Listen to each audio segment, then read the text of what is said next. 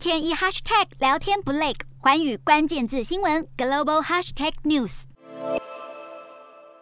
马来西亚预计将从四月一号起全面重新开放国门，新加坡和马来西亚的陆地边境也将重启。而马来西亚也宣布，边境重开的第一个礼拜将豁免所有跨境车辆的入境费，并且还预估这一个礼拜之内至少会有四十万人通过边境。另一方面，随着马来西亚即将全面开放，不少马来西亚的航空公司也宣布将重新聘用已经终止合约或是召回被迫留职停薪、正在休假的员工，预计会有近五成的休假机师和一成的空服员归队，希望能够应付即将重启的国际旅行业。